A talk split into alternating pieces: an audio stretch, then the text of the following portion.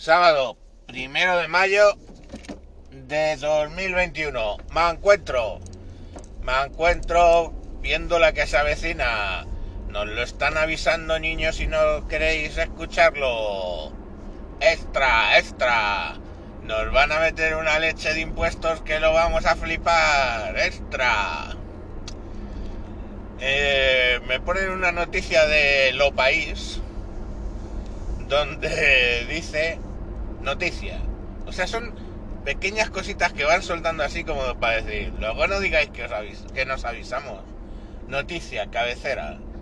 Eh, los coches en Europa pagan al año 3.100 no sé cuántos euros de impuestos. Un tercio de lo que se paga en España. Noticia, noticia. ¡Qué hijos de la gran puta! O sea, es como, pero coño, déjalo de la sorpresa directamente. No vayas lanzando globos sonda ahí con unos cabrones, ¿eh? Si ya sabemos lo que le va a pasar, o sea, dentro de unos meses no vais a querer tener coche, ya os lo digo. O sea, está pululando por ahí el impuesto para circulación por las autovías, como si no pagáis ya impuesto de circulación, ¿verdad? El numerito, el famoso numerito. Estáis pagando eso. Bueno, pues vais a pagar un impuesto X céntimos por kilómetro, ya veremos cómo. Si por cámaras, si por un tanto que vas a pagar la suces o no. Van a pegarte una hostia con el diésel que lo vais a flipar, a flipar. O sea, el otro día ya pagué la gasolina a 1,4. Pues veréis qué risa cuando paguéis a 1,40 el diésel no a mucho tardar.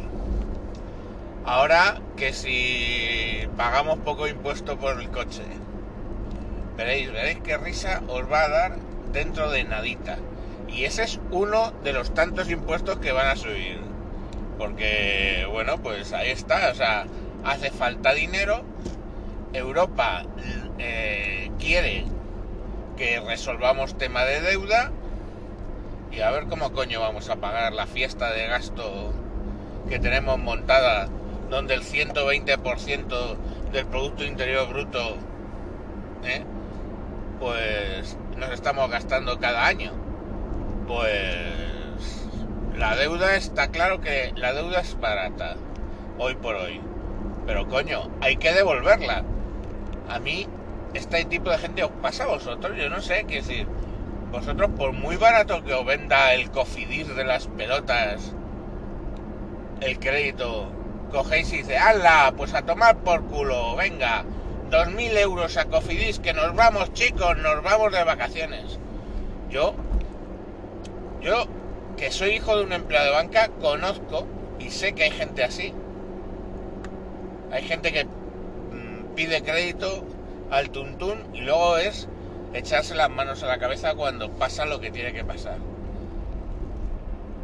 Lo que me sorprende siempre, por tanto, es que los estados, que se les supone personas formadas, que, dirigen el país, están personas formadas y tal, claro, ahí es el problema, ahí es el fallo, se endeuden como si de una... como si vamos, como si de una familia un poco tarambana se tratara. Entonces, pues ahí, ahí la hostia que nos van a meter está de camino.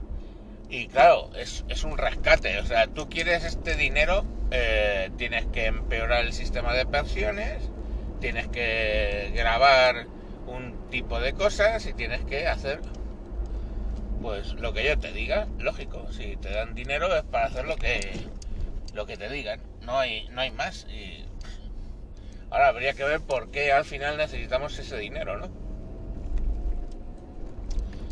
Pero bueno, yo ya no sé. Los, los rescates varios no, no los entiendo. No entiendo los de la derecha, ¿eh? Ahora el Banco de España diciendo pues que seguramente no va a haber que hacer, no van a tener que devolver las ayudas a la banca del rescate a la banca que se hizo. Pues oye, ahí lo tienen, ¿no? La, la Caixa comprando Bankia por nada, despidiendo a un montón de de trabajadores y tienes a los señores del BBV haciendo lo propio. Pues muy bien, todo, todo contento. Yo, mm, sinceramente, anoche podéis escuchar hora y media del mancuentro. Si queréis, lo buscáis en iVoox, Radio Varada con V, y ahí estuve una hora, hora y media hablando con con alocutor sobre las elecciones, sobre política y, sobre el tema laboral. Y de verdad, no pinta nada bien. No pinta nada, nada bien. Eh, ¿qué, tenemos en el horizonte? En el horizonte tenemos la automatización de muchísimos eh, trabajos y no hablo específicamente de robots, que también, o sea, la entrada de robots en, pongamos por caso, los almacenes logísticos, pues pone a un montón de mozos en la calle. Pero es que todo el tema de eh, conversión digital ha puesto en muchas empresas a un montón de administrativos en la calle. Y el problema es que no hay o no parece que se estén desarrollando puestos de trabajo nuevos, alternativos, como de hecho pasó en otras revoluciones industriales, la industrial, la primera revolución industrial y la segunda. El problema es que de momento todo apunta a que cada vez va a haber menos empleo, reducción de horas, etcétera. Y claro, la reducción de horas no sale gratis.